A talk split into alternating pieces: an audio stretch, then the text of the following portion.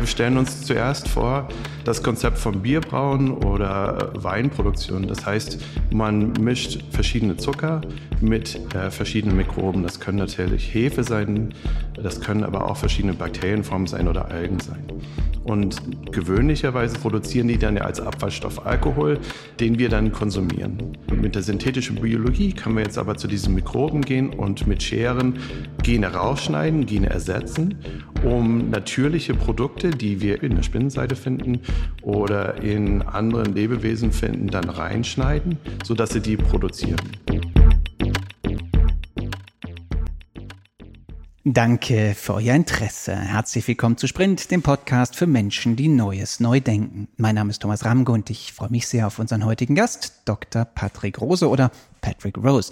Patrick ist nämlich Deutsch-Amerikaner. Er war lange im Forschungsarm der US Navy tätig und seit Ende letzten Jahres, da leitet er bei uns das Feld der synthetischen Biologie als Innovationsmanager.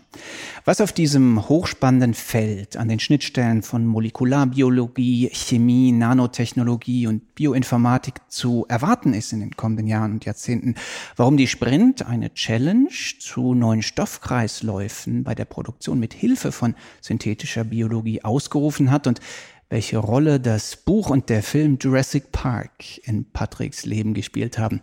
Darüber spreche ich jetzt mit ihm. Patrick, danke, dass du dir die Zeit nimmst. Hallo Thomas. Patrick, bevor wir über äh, die Revitalisierung von Dinosauriern sprechen, lass uns erstmal ähm, kurz spekulieren, was in den nächsten 10 bis 15 Jahren denn auf deinem Feld der synthetischen Biologie alles sich ereignen könnte, was da passieren könnte. Optimistisches Szenario. Welche großen Erfindungen wird es dank synthetischer Biologie in 10, 15 Jahren geben? Ja, wir sprechen schon seit langem von einer industriellen Revolution 2.0. Äh, die Idee dahinter ist, Biologie zu nutzen, um ganz viele neue Materialien herzustellen, neue Funktionalitäten einzubauen und äh, auch die Funktionalitäten, die die Natur auch schon entwickelt hat, über Milliarden von Jahren auch einzusetzen für das alltägliche Leben. Und das ist wirklich das Versprechen, wenn man in der Natur schaut, zum Beispiel ähm, der Tintenfisch, der sich ja ähm, fast unsichtbar machen kann mit seinen Pigmenten. Oder wenn man ähm, verschiedene äh, Meereslebewesen sieht, die an ultimativen Tiefen äh, am, am Meeresboden auch leben, sieht man, was für tolle Materialien diese Natur hergestellt hat und auch entwickelt hat und wie funktioniert sie ist. Und wir versprechen uns jetzt mit der synthetischen Biologie, diese Technologie ähm, künstlich herzustellen, um dann auch anzuwenden, zum Beispiel in Autos, in Flugzeugen, äh, neue Wege der Energieproduktion. Es gibt ganz viele neue Anwendungsbereiche, wo wir uns vieles versprechen. In Kombination von Anwendungen von Petrochemie, was man jetzt schon herstellt, wir sagen immer gerne, we make everything that you buy, but we make everything that you buy with biology. Die Idee dahinter ist viel zu ersetzen mit Biologie, weil, weil es halt so äh, spannend ist. Grob erstmal gibt es ja ne, die medizinischen Anwendungen in der synthetischen Biologie und die nicht äh, medizinischen. Du fokussierst auf die nicht medizinischen. Sag doch mal drei Beispiele, die du dir so wünschen würdest, wo du sagen würdest, oh, das könnten wir bald erreicht haben. Was weiß ich, Häuser, die ganz anders gebaut sind oder was auch immer. Nimm mal drei Beispiele, wo du sagst, hm, wenn wir äh, die synthetischen Biologen und Biologinnen jetzt Erfolg haben in den kommenden Jahren, dann werden in 10 oder 15 Jahren dies, das und äh, C irgendwie ganz anders aussehen, funktionieren. Und, äh, auf jeden Fall in der Energieproduktion. Ähm, es gibt da ein paar Beispiele. Einmal äh, eine Batterie, eine biologische Batterie herzustellen, wir sind ja eigentlich als Lebewesen ausschließlich aus Elektrizität. Ähm, und äh, es gibt einige Lebewesen, die sich das auch nutzen, um, um Energie zu, äh, zu produzieren. Und jetzt können wir hoffentlich in der Zukunft dann auch zum Beispiel DNA-Batterien produzieren, die sich komplett auflösen in der Natur und keine Schadstoffe haben, aber dennoch genauso viel äh, Energie produzieren wie eine Lithiumbatterie zum Beispiel. Ähm, oder wir schauen uns an, an, wie neues Material funktionsfähig ist. Spinnenseide ist natürlich ein solches Material, was sehr spannend ist und auch sehr stark ist.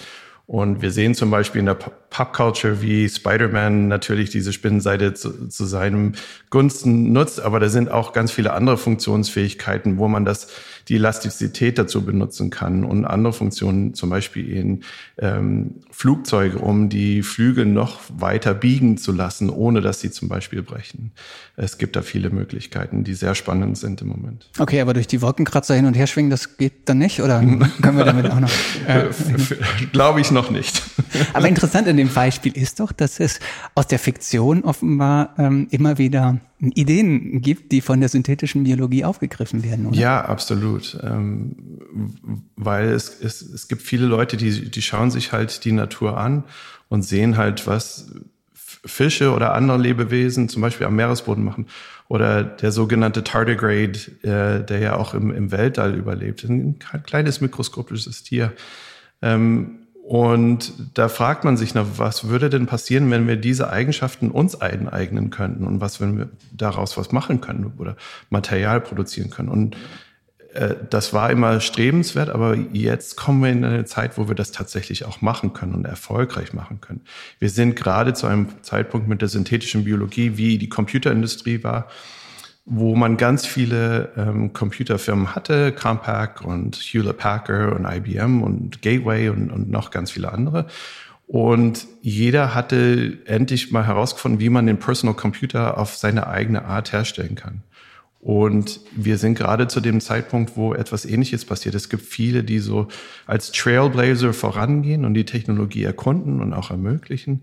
Und ähm, die nächste Iteration davon wird dann sein, dass neue Firmen hochkommen und sich dann auch etablieren und dann zeigen, wie diese Produkte auch zum Nutzen ähm, äh, im alltäglichen Wesen dann existieren. Wo gibt's das denn schon heute in Ansätzen? Welche Durchbrüche hat denn bis dato die synthetische Biologie hervorgebracht? Ja, die, die bekanntesten sind wahrscheinlich die, wo man die Spinnenseide tatsächlich nutzt, um Kleider herzustellen. Also Adidas hat zum Beispiel einen Schuh aus kompletter Spinnenseide produ produziert. Ähm, es gibt dann auch äh, äh Firmen wie AM Silk, die sich dann äh, damit etablieren, mit Spinnenseide äh, verschiedenes Material in der, in der Medizin tatsächlich herzustellen oder auch versuchen, in der Automobilindustrie, in der Flugindustrie sich ähm, auch, auch zu etablieren. Ähm, spannend im Moment natürlich sind ähm, Kosmetik, äh, Flavors und Fragrances, also Geschmackverstärker, die meisten Geschmackverstärker werden heutzutage auch durch synthetische Biologie tatsächlich hergestellt. Ähm, und Kosmetik hatte ich ja gesagt. Und ein bisschen auch in der Medizin. Also in der Medizin kamen tatsächlich die größten Erfolge zurzeit. Ähm, aber wir sehen jetzt auch zum Beispiel, es gibt eine Firma in, äh, in München, äh, die heißt Electrocare, die produziert Methan mit Bakterien. Äh, das wäre eine Möglichkeit, zum Beispiel ähm, Energieproduktion auf anderem Wege herzustellen. Ähm, dann gibt es auch noch eine Firma Modern Synthesis in London zum Beispiel, die macht neue High-Performance-Clothing für Athleten mit, mit äh, Bakterien. Die Bakterien nutzen sie im konventionellen Gew äh, Weben von Materialien, um neue Funktionalitäten einzubauen und noch, um die, die Läufer, die Schwimmer noch schneller und noch besser in ihrem Sport zu machen. Schauen wir doch mal jetzt kurz durchs Mikroskop und du erklärst uns, was wir dann sehen, wenn wir über synthetische Biologie sprechen. Wenn ich es richtig verstehe, ist ja synthetische Biologie erstmal die Fähigkeit von Forscherinnen und Forschern, irgendwie biologische Prozesse zu imitieren, also so zu tun, als ob sie Evolution wären. Was ist synthetische Biologie? Ja, wir stellen uns zuerst vor, die, das Konzept von Bierbrauen oder Weinproduktion. Das heißt, man mischt verschiedene Zucker mit äh, verschiedenen Mikroben. Das können natürlich Hefe sein, das können aber auch verschiedene Bakterienformen sein oder Algen sein. Und gewöhnlicherweise, zum Beispiel beim Bierbrauen oder beim Wein, produzieren die dann ja als Abfallstoff Alkohol, ähm, den wir dann konsumieren. Ähm, wenn wir mit der synthetischen Biologie, können wir jetzt aber zu diesen Mikroben gehen und mit Scheren Gene rausschneiden, Gene ersetzen, um natürliche Produkte, die wir in, ähm, in der Spinne zum Beispiel, in der Spinnenseite finden oder in anderen Lebewesen finden, dann reinschneiden, so dass sie die produzieren. Ein anderes Beispiel ist zum Beispiel, wenn man äh, ein Molekül von Lavendel nimmt, der Pflanze Lavendel. Das heißt, äh, Linalool ist ein, ein einfaches äh, chemikalisches Produkt, ähm, das auch den Duft erzeugt zum Teil. Ähm, man schneidet das raus und kann das zum Beispiel in Bakterien reinstecken. So, und jetzt produzierte man das Linolol als ein ähm, erstes Molekül, das man dann nutzen kann. Jetzt haben Chemiker herausgefunden, dass man dieses Linolol in zwei bis vier chemischen Schritten zu Kerosin oder zu ähm, verschiedenen anderen Energiestoffen, Energiequellen produzieren kann. Somit ersetzen wir die normale Petrochemie in der, in der Produktion von Benzin und Kerosin und anderen Treibstoffen mit diesem biologischen Prozess. Und das ist die synthetische Biologie, also diese, die Verarbeitung der Mikroben, um andere Gene einzusetzen, um dann hoch quantitativ und qualitative Produkte herzustellen, die wir aus ihnen haben möchten. Also eigentlich ist es doch das Eingreifen in den Bauplan der Evolution. Verstehe ich das richtig? Ja, absolut. Nur ähm, wir, es gibt keinen Vorteil für die Mikroben, ähm, wenn sie diese Gene drin haben. Das große Problem in der synthetischen Biologie tatsächlich ist im Mund, dass es ein Nachteil ist. Es ist schwierig zu machen. Bierbrauern oder Wein zu produzieren ist ein natürlicher Weg für Hefe, zum Beispiel äh, den Alkohol herzustellen. Das ist aber nicht der Fall bei diesen anderen Sachen. Also einen Vorteil gibt's da nicht. Wir wir, wir kreieren hier keine genetischen ähm, Neuauflagen von diesen Mikroben, die dann die Welt übernehmen, ganz im Gegenteil. Mhm. Nun, ne, wir können jetzt schon ein bisschen über, weil du es gerade angedeutet hast, über diese potenzielle Gefahren sprechen. Ne? Und denn natürlich ist es so, dass insbesondere jene, die nicht so wahnsinnig viel von diesen Technologien verstehen, sofort irgendwie Angst haben, wenn sie hören, oh, da wird der Natur ins Handwerk gepfuscht, bedeutet das, vermutlich ähm, gibt es ganz schlimme oder gibt es Gefahren, dass sich Dinge verselbstständigen, außer Kontrolle geraten. Beschreib doch mal, warum das, du hast es eben angedeutet, aus deiner Sicht ähm, kein Problem ist oder kaum ein Problem ist oder wenn es ein Problem werden könnte, wie man diesem äh, Problem rechtzeitig vorbeugen mhm. kann also wir, wie, wie eben gesagt, die Evolution bevorzugt ja eine Lebensart, die ja, zum Vorteil ist, dass man dann auch überlebt und sich weiterentwickeln kann dadurch und vermehren kann. Wenn wir diese Genscheren benutzen, um die Mikroben zu verändern, dann ähm, geben wir denen einen Nachteil, weil wir die als Produktionsstätte benutzen. Das ist schon mal eine Sache. Das heißt, in manchen Fällen müssen wir zum Beispiel regeln, dass diese Produkte, die sie produzieren, tatsächlich toxisch für die Mikroben sind und so nicht mehr weiterleben können. So, was würde aber passieren, wenn wir jetzt zum Beispiel aus so einer Fermentationsanlage oder so einer Bierbrauerei die Mikroben auslaufen würden? Äh, es gibt verschiedene Methoden, wie man das auch kontrollieren kann, sogenannte Kill Switches. Das heißt, man muss ständig diese Mikroben stimulieren, äh, dass sie auch am Leben bleiben. Und wenn man damit aufhört, dann würden sie sofort sterben. Ähm, das mit dem Nachteil der Evolution, dass sie halt diesen Vorteil nicht haben gegenüber dem, was in der Natur existiert, haben die Bakterien meistens keine Chance zu überleben. Und somit würden sie sich auch nicht verbreiten äh, und, und die Welt übernehmen, wie wir uns das manchmal darüber vorstellen oder Angst haben. Es ist natürlich eine emotionale Sache, die man sich auch ein bisschen äh, vorstellen muss. Weil wenn wir reden, wenn wir über neue Arten von Food Tech reden, zum Beispiel neue Produktion von Fleisch, dann ist es ja etwas, was wir konsumieren.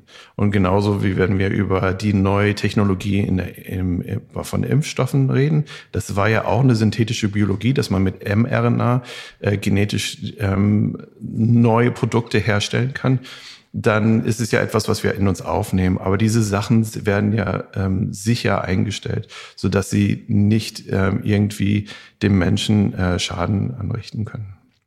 Gilt das nur für Forschende, die damit verantwortungsbewusst umgehen? Oder ist zumindest so ein Horrorszenario auch denkbar, dass synthetische Biologen mit einem bösartigen Mindset die Dinge anders angehen?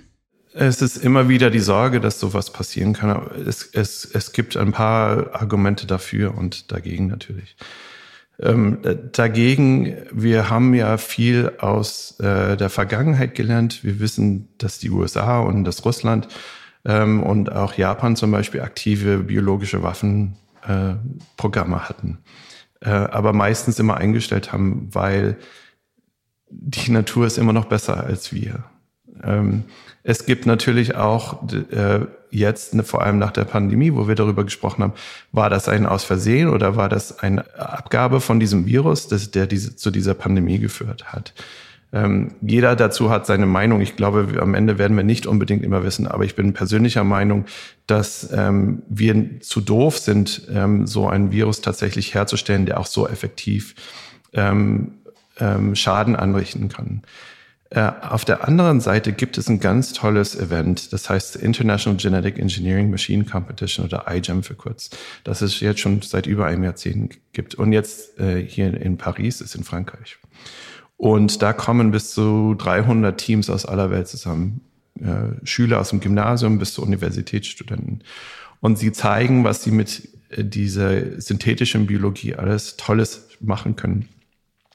Und da gibt es natürlich auch ähm, ein, äh, ein Programm, wo man auf die Sicherheit ähm, auch schaut.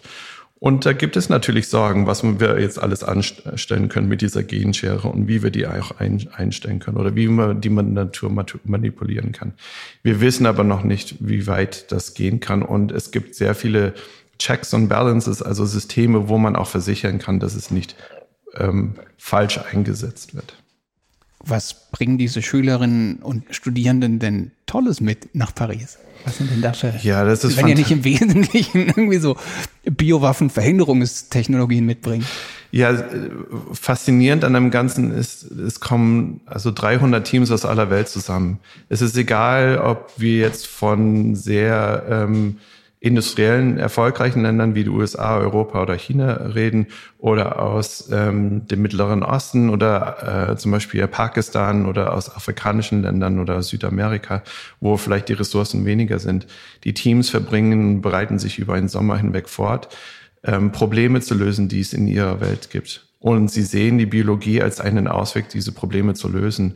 Und so geht es darum, zum Beispiel in, in, im Agrarbereich neue Technologien einzusetzen, um zum Beispiel Düngermittel aus dem Wasser zu nehmen, weil die sehr großen Schaden anrichten. Oder Wasserreinigung, weil es an vielen Plätzen der Welt ähm, Wasser mangelt. Und so versuchen sie halt mit der Biologie diese Probleme zu lösen und sind auch relativ erfolgreich dabei.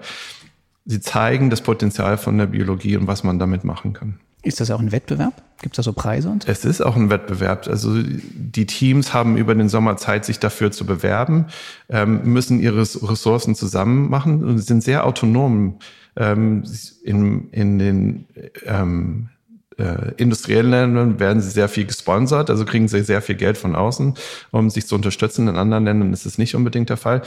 Ähm, aber äh, das ist alles Studenten und Schüler orientiert. Sie, sie haben den Sommer, es ist ein Sommerprojekt, da haben sie meistens einen Professor oder einen Lehrer, der das einfach übersieht und, ein bisschen hilft. Aber generell hat dieser Professor oder Professorin oder Lehrer, Lehrerin keine Zeit dafür, weil das sehr viel Arbeit ist und somit machen das die Studenten. Klasse, hört sich spannend an, müssen wir uns mal genauer angucken. Aber ich habe auch deshalb nochmal nachgefragt, weil wir ja auch gerade einen Wettbewerb machen. Wir, wir bei der Sprint von, von dir stark ähm, mit, mit. Ähm, eine Challenge, natürlich nicht für Schüler und Studierende im Wesentlichen, sondern für Forschende, die schon äh, Stück weiter sind. Ähm, die Sprint Challenge, die neue, heißt Circular Biomanufacturing. Beschreib doch mal, was der Begriff überhaupt aussagt und was ihr äh, in dieser Challenge ähm, quasi an Ideen hervorbringen wollt mhm. an potenziellen neuen Firmen. Mhm. Äh, wieder aus der Natur genommen, die Natur verbraucht alles und was sie produziert, das ist ein, ein Kreislauf, der, der ja existiert. Und wir wollen darauf aus, dass wir genau sehen, die Technologien haben sich so entwickelt, dass jetzt der Moment gekommen ist zu investieren um diesen Kreislauf auch in unserer Industrie zu etablieren. Wie gesagt, es gibt schon viele Firmen, die diese Trailblazers sind, die auch schon das jetzt die letzten Jahre probiert haben, also nicht nur ein paar Jahre, sondern über fünf bis zehn Jahre das auch sehr effektiv probiert haben und sich auch etabliert haben, wie in den Flavors und Fragrances, in der Kosmetik zum Beispiel und natürlich in der Medizin. Das Problem an der ganzen Sache, das sind alles Produkte, die sehr viel Geld einbringen und wenig davon produziert werden muss, um dieses Geld einzubringen, mit, mit, mit Kosmetik zum Beispiel. Wie übertragen wir das dann in die Industrie, wo wir viel von einer Sache brauchen, aber die vielleicht nicht so viel kostet wie eine Kosmetik unter anderem. So, und daran angebaut wollen wir natürlich diese Wertschöpfungskette von einem Kreislauf auch vollenden Ich nenne sie auch liebevoll die Star Trek Replicator Challenge, ähm, weil das Konzept ist wirklich, können wir Abfallströme wiederverwerten und valorisieren, in ein System reinproduzieren, der diese Abfallströme auch ähm, verarbeitet und die einzelnen Stoffe herausnimmt und daraus wir dann Nutzen produzieren, um neue Sachen her herzustellen. Also nicht dieselben Sachen wiederherzustellen, sondern neue Sachen herzustellen. Wir wollen drei verschiedene Abfallströme nutzen. Es kann zum Beispiel dein Kompost sein, der Plastikmüll in der Zukunft, äh, andere Müllströme, die, die es im Moment gibt aus der Agrar und, und sonst wo, die verwertet werden und dann zu Zucker verarbeitet werden, die wir dann den Mikroben zuführen. Diese Mikroben werden dann genetisch manipuliert oder auch nicht, in manchen Fällen auch nicht, weil sie produzieren dann irgendeinen Stoff und dieser Stoff soll dann in die Additive Manufacturing Prozesse reingehen. Das heißt, die sollen ein Teil von einem Auto werden oder ein Teil von einem Flugzeug, ein Teil von einer Batterie oder ein Teil von einem, von einem Computer zum Beispiel werden. Und somit den ganzen Kreislauf ähm, schließt. Das heißt, die Abfallströme, die wir dann produzieren, nutzen wir ähm, als äh, Futter oder Nahrungsmittel für die Mikroben und die Mikroben haben wir dann manipuliert. Die produzieren wir die Sachen, die wir industriell gerne sehen oder haben möchten, um dann diese Wertschöpfungskette zu, zu erstellen. Wir haben nämlich zum Beispiel in der Pandemie gesehen, dass als wir alle zu Hause saßen und ähm, kein Benzin zum Beispiel genutzt haben, die Ölraffinerien runtergefahren sind und äh, die Petrochemie auch langsamer gemacht hat. Das hieß aber auch, dass viele Moleküle, viele chemische Produkte nicht mehr produziert wurden, die wir gebraucht haben. Zum Beispiel Latex. Latex ist ein Nebenprodukt aus der Petrochemie, wenn wir Benzin zum Beispiel produzieren. So, jetzt fallen uns diese wertvollen Chemikalien weg, aber die sind nicht teuer genug, äh, dass es sich lohnt, die weiter, weiter zu produzieren. Aber wenn wir das jetzt mit der Biologie machen können, dann sind wir unabhängig von marktwirtschaftlichen Veränderungen oder von Black Swan Events, wo die Welt aufhört, äh, normal zu ticken. Also durch geopolitische Events oder durch Pandemie zum Beispiel. Sondern wir können weiterhin solche Produkte produzieren. Und dazu kommt noch, wir müssen uns nicht unbedingt auf einen weltweiten Markt verlassen, sondern wir können die Sachen tatsächlich alle auf einmal hier produzieren. Weil wir verwerten den Müll als unsere natürlichen Rohstoffe. Die Mikroben können wir ja hier gerne aufzüchten. Stell dir vor, wir haben jetzt überall Bierbrauereien anstatt diese riesigen industriellen Werke wie bei BSF und, und Bayer und so. Und ähm, dann produzieren wir alles, was wir brauchen und das können wir jetzt auf einmal lokal produzieren. Das ist das Konzept hinter dieser Circular Biomanufacturing Challenge. Okay, und Star Trek wäre dann, wir haben jede Menge Plastikmüll, dann kippen wir das in irgendeinen großen Eimer, dann kommen diese Mikroben draus und raus kommt dann Kunstdünger oder sowas? Ja, warum nicht? Warum nicht? Das ist ja, Star Trek ist natürlich, treibt das natürlich zu einer neuen Ebene. In Star Trek hatten sie den, diesen Replicator, die haben alles atomar aufgelöst und dann in diesem Replikator dann atomar wieder zusammengebastelt, sodass du dir den, Tee bestellen konntest oder das Essen oder was weiß ich, einen Schraubenzieher bestellen konntest. So weit sind wir dann natürlich nicht. Ich hoffe ja, dass wir irgendwann in der Zukunft dahin kommen. Aber das wäre dann vielleicht einmal ein Schritt in die richtige Richtung. Okay, aber jetzt aus Plastikmüll irgendwie ein gutes Stück Fleisch zu produzieren, das ist jetzt erstmal auch noch Science Fiction, oder? Äh, aber nicht so weit weg, weil wenn wir, wenn wir ähm, diese Plastik ist ja immer noch ähm, Kohlenstoffhydrate, die wir verarbeiten und wir können die auf ihre elementaren ähm, Materialien wieder reduzieren und dann neu verwenden. Und Mikroben helfen uns, das zum Beispiel zu machen, weil sie dieses Konzept als, als Nahrungsmittel benutzen. Äh, und viele äh, Firmen gibt es ja jetzt schon, die Alternative Proteine herstellen, zum Beispiel aus äh, Pilzmyzel zum Beispiel. Und das ist, läuft genau durch einen ähnlichen Prozess her. Also im Moment füttert man ihnen sehr hohen Zucker zu, den sie dann verarbeiten als Nahrungsmittel und dann produzieren sie dieses Pilzmyzel und das werden wir dann als Produkt in, auf den Markt gebracht. Aber in der Zukunft kommt man dann auch weiter, dass man zum Beispiel ein Steak auf diese Weise produziert. Sag doch noch was zu den Rahmenbedingungen jetzt für die Challenge. Bis wann kann man sich bewerben? Wer, wie, wer wäre geeignet, sich da zu bewerben? Ja, wir, wir suchen wirklich Innovatoren, Innovatorinnen. Sie können auch noch im akademischen Bereich sein, aber sie haben ent Ideen entwickelt, die eine Firma gründen möchten. Also wir sind dann tatsächlich in diesem Technology Readiness Level 3 bis 4, wo wir die Ansätze starten wollen. Das heißt, viele Startups, äh, natürlich auch existierende Industrie ähm, soll sich dafür bewerben wir suchen aber unkonventionelle Ansätze. Es gibt schon vieles auf dem Markt, was sich etabliert hat. In meiner Meinung hat es sich zwar sehr gut etabliert, aber ist immer noch zu teuer, dass es nicht die Norm ist. Und so suchen wir neue Ansätze dafür. Viele machen jetzt im Moment mit E. coli und Hefe. Das sind zwei Mikrobenstämme, die sehr einfach genetisch manipuliert werden, ähm, die es auch jetzt schon über Jahrzehnte studiert wurden und auch sehr gut behandelt werden. Aber es gibt noch sehr viele Mikrobenstämme, die noch besser sind in der Produktion, die noch ähm, ähm, bessere Produktionsausgangslagen äh, herstellen können und es auch kostengünstiger machen. Also wir suchen tatsächlich neue Ansätze von der ganzen Sache. Um, Einmeldeschluss ist 17. September äh, diesen Jahres und wir freuen uns natürlich auf ganz, ganz viele Einreichungen und ganz, ganz tolle Ideen. Und wenn man dann ausgewählt wird, was erwartet einen dann? Welche Art der Förderung? Ja, wir, wir haben ähm, 40 Millionen Euro über drei Jahre, die wir da dafür ausgeben werden. Im ersten Jahr bekommen acht Teams, die wir auswählen, 1,5 Millionen Euro jeweils, um damit zu starten. Und dann haben sie ihre ersten Ziele, die, die wir ihnen setzen. Das ist, steht alles ausgeschrieben, äh, die sie dann erfüllen müssen. Und wir werden sie unterstützen. Auf der einen Seite werden wir Coaching haben, um einfach zu verstehen, wie bringt man so eine, etabliert man so eine Firma und bringt man sie auch auf den Markt, weil wir fördern ja unkonventionelle Ansätze. Und ähm, da muss man ein bisschen mehr dran arbeiten. Und wir haben Coaches auch auf der technischen Ebene, um die Teams zu begleiten, damit sie auch die beste Ausgangslage haben, dann ins nächste Jahr einzuziehen, wo dann nochmal eine Tranche an Fördermitteln bereitstehen. Wir werden natürlich auch ähm, zwei Teams erstmal nicht weiterführen, ähm, wenn wir nicht glauben, dass sie, dass sie mithalten mit, mit der Idee und wie wir sie voranbringen. Es ist aber auch nichts Schlimmes zu versagen bei der ganzen Sache. Also wir wollen ja die Ideen, neue Ideen probieren, wo sich keiner ansonsten traut, sowas voranzubringen. Klar, ne? und was wir in den anderen Challenges ja auch schon gesehen haben, ist, dass die Befruchtung der Teams untereinander sehr wichtig ist. Und wir haben es ja auch schon gesehen, dass eigentlich gar niemand gescheitert ist, sondern dann Teammitglieder aus dem einen Team ins andere gewechselt ja. sind und, und, ja. und, so weiter. Ne? Das wird ja sicherlich hier auch äh, wahrscheinlich der Fall sein.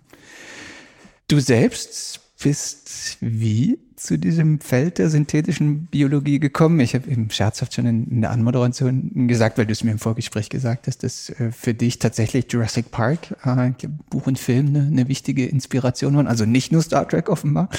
Beschreib doch mal, wann und wie dich die Biologie und später dann die synthetische Biologie gepackt hat. Ich habe das einem, einem Freund zu verschulden, dass er mich darauf gebracht hat, dieses Buch zu lesen überhaupt in, in, im, im Gymnasium. Ähm, und als es dann rauskam, war es total spannend, dass das, die Idee dahinter, dass man genetisches Material aus Moskitos, die ähm, äh, auf ewig äh, in verschiedenen Material gesichert waren und, und noch konstant waren. Bernstein, Bernstein, Bernstein war es, ja. glaube ich. Ne? Ja. Und ähm, diese Idee, dann dieses genetische Material dann auch umzusetzen und ein Lebewesen daraus zu stellen, äh, fand ich absolut fantastisch.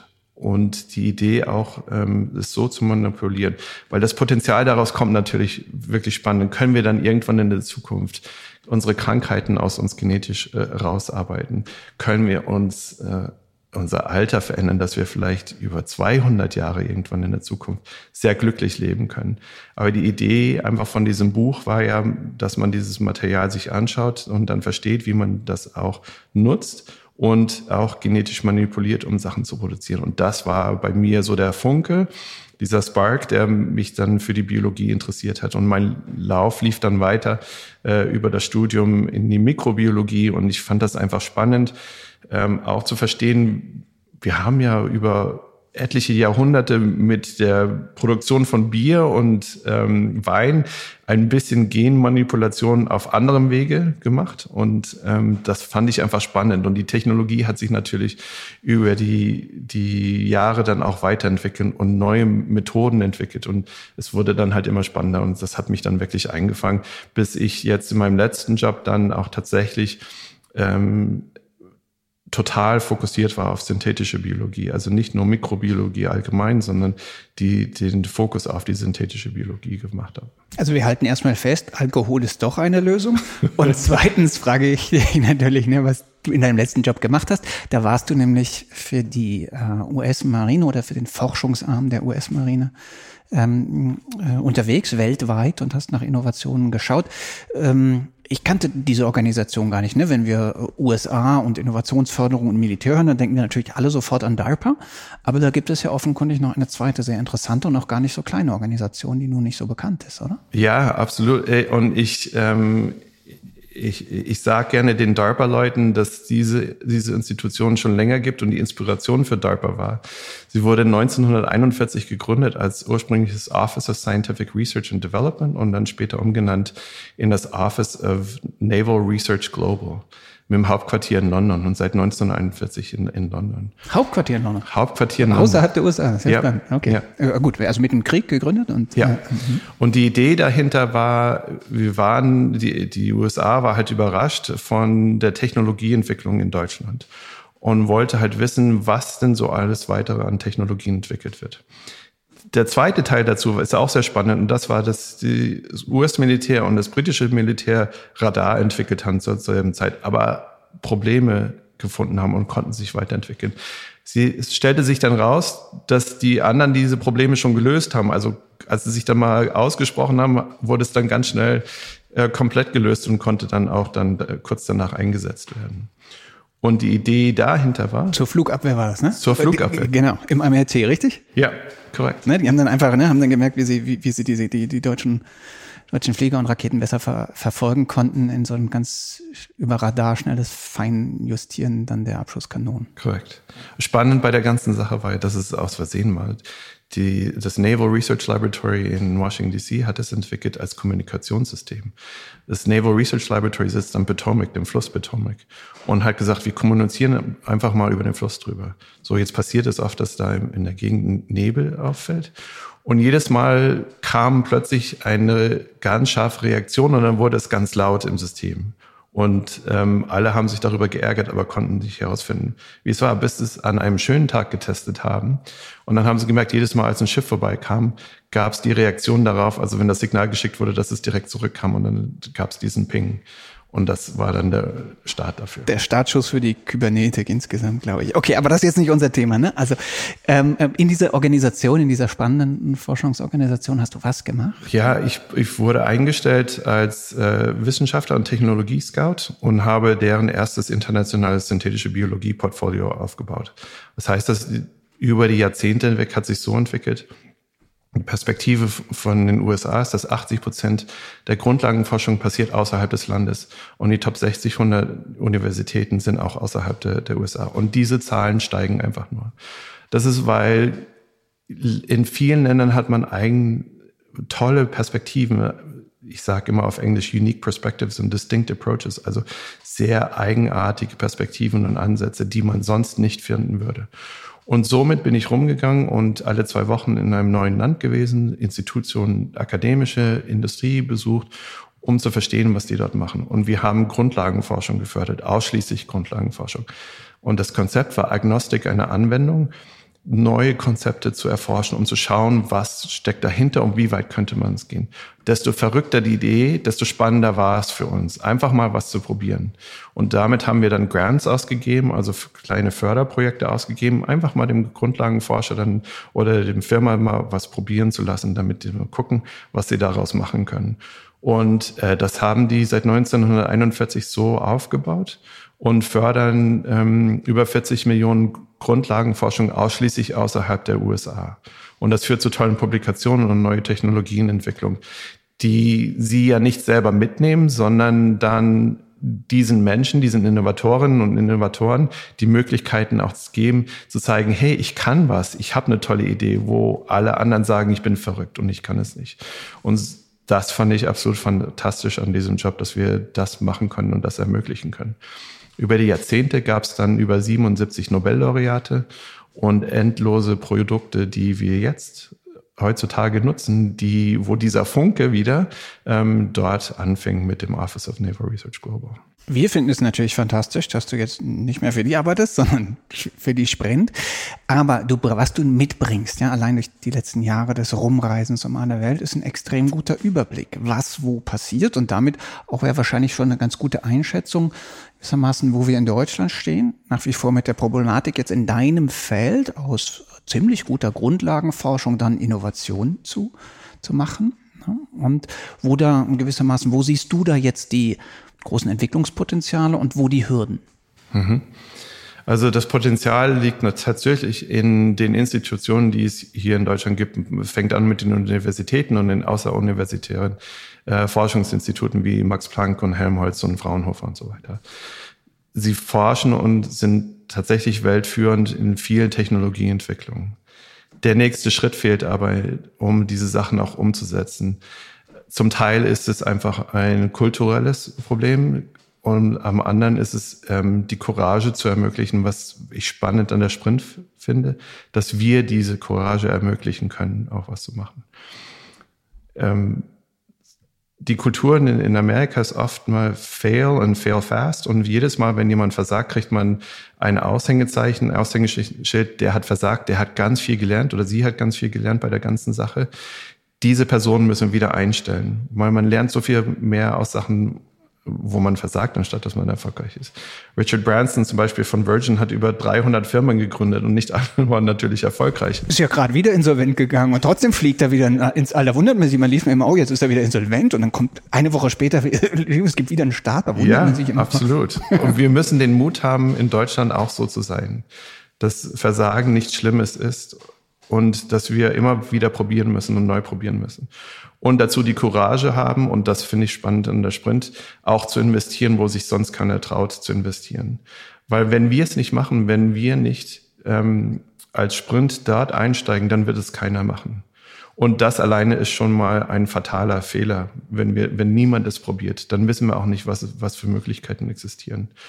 Und ich sehe so viel Potenzial hier in Deutschland, neue Technologien zu an den Markt zu bringen, die weltführend sein werden, die auch unser Leben, wie wir es heute vorstellen, auch komplett verändern werden. Und ähm, das ist aber ein kulturelles Problem, das man noch überkommen muss.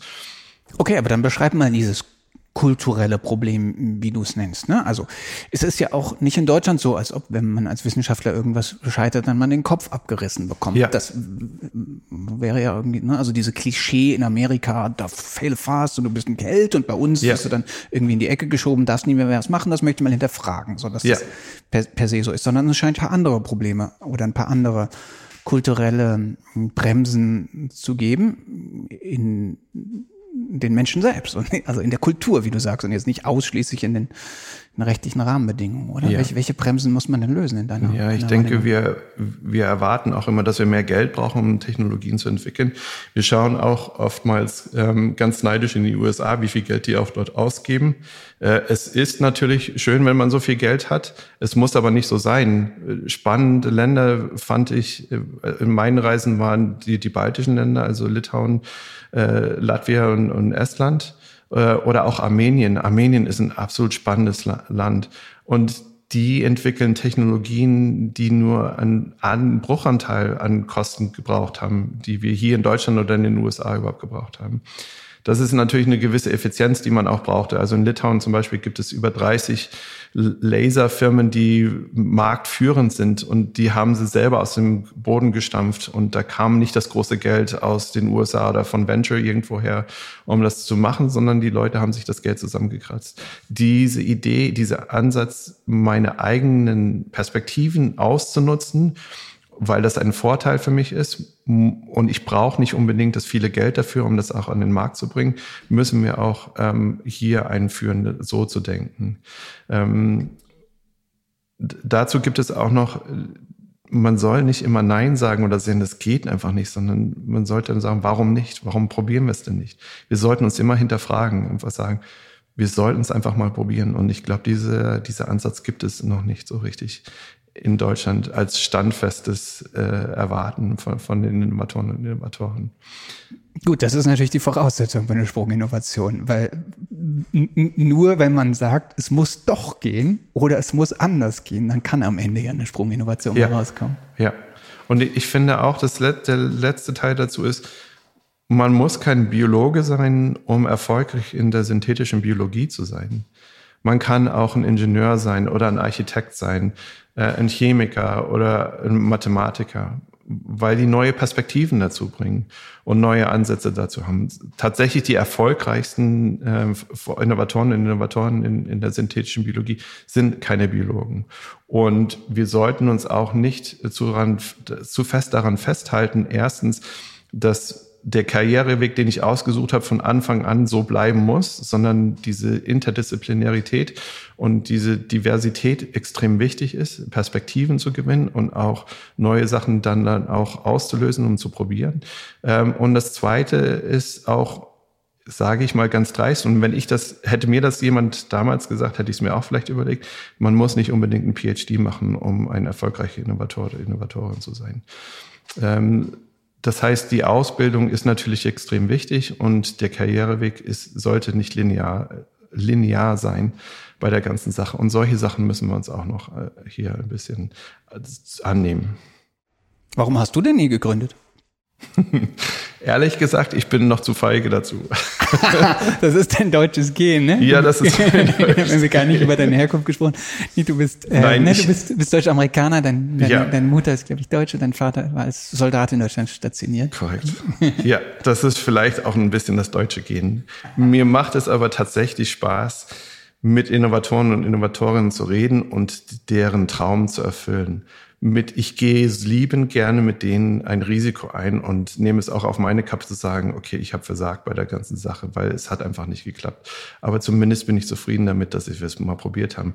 Und ähm, dafür habe hab ich definitiv den Mut, mit ganz vielen Leuten verrückte Sachen zu probieren, sodass vielleicht eine aus zehn Projekten, die wir fördern, auch erfolgreich ist, aber so reinhauen wird, ähm, dass es die Menschheit verändern wird. Und das liebe ich an, an meinem an meiner Arbeit, an dem, was ich mache. Das ist, ich habe die Diversität an, an, an Sachen, Te Technologien, die ich mir anschauen kann.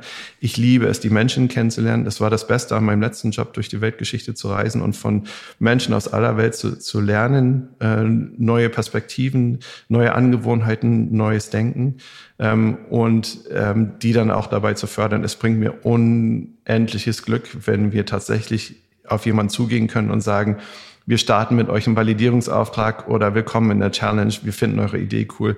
Die Reaktion darauf zu sehen, ist einfach ähm, eine Droge für mich.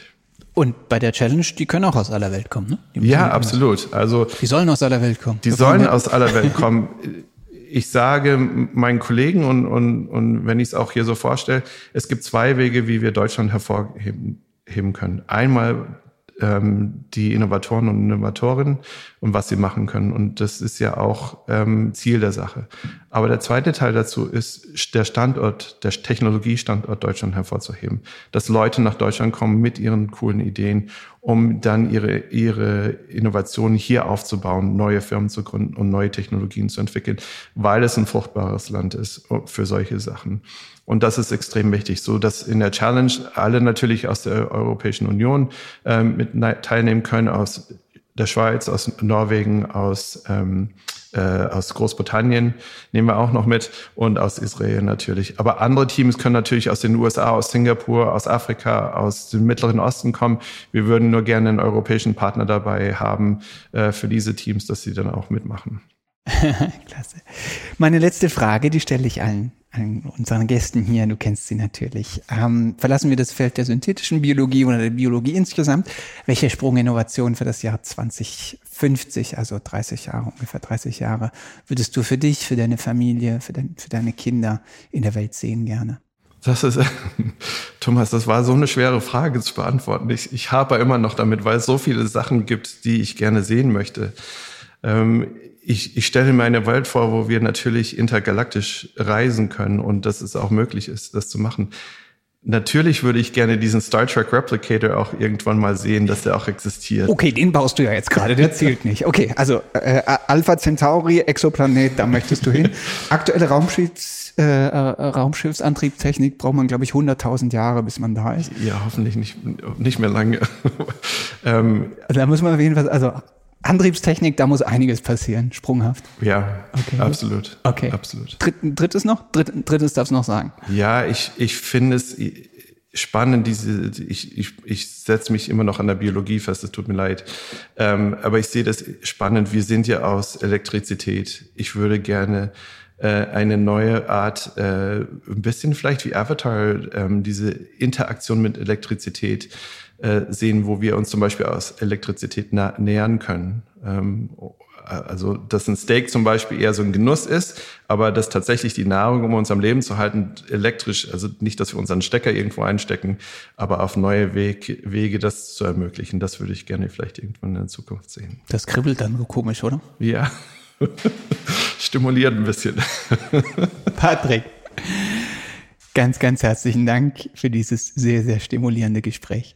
Danke, Thomas. Auch euch, liebe Hörerinnen und Hörer, wie immer ganz, ganz herzlichen Dank für eure Zeit und für eure Aufmerksamkeit. Wenn euch unser Podcast gefällt, dann freuen wir uns sehr, wenn ihr ihn in eurer Podcast-App bewertet, wenn ihr ihn mit Freundinnen und Freunden teilt. Ähm, natürlich freuen wir uns auch über eine E-Mail von euch. Bitte abonniert diesen Podcast.